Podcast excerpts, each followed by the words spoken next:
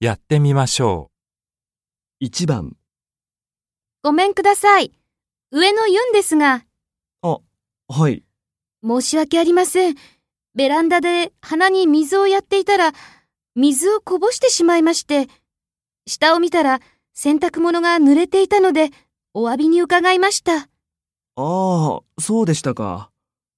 でも、水でしょええ、水ですけど、水なら大丈夫ですよ。気にしないでください。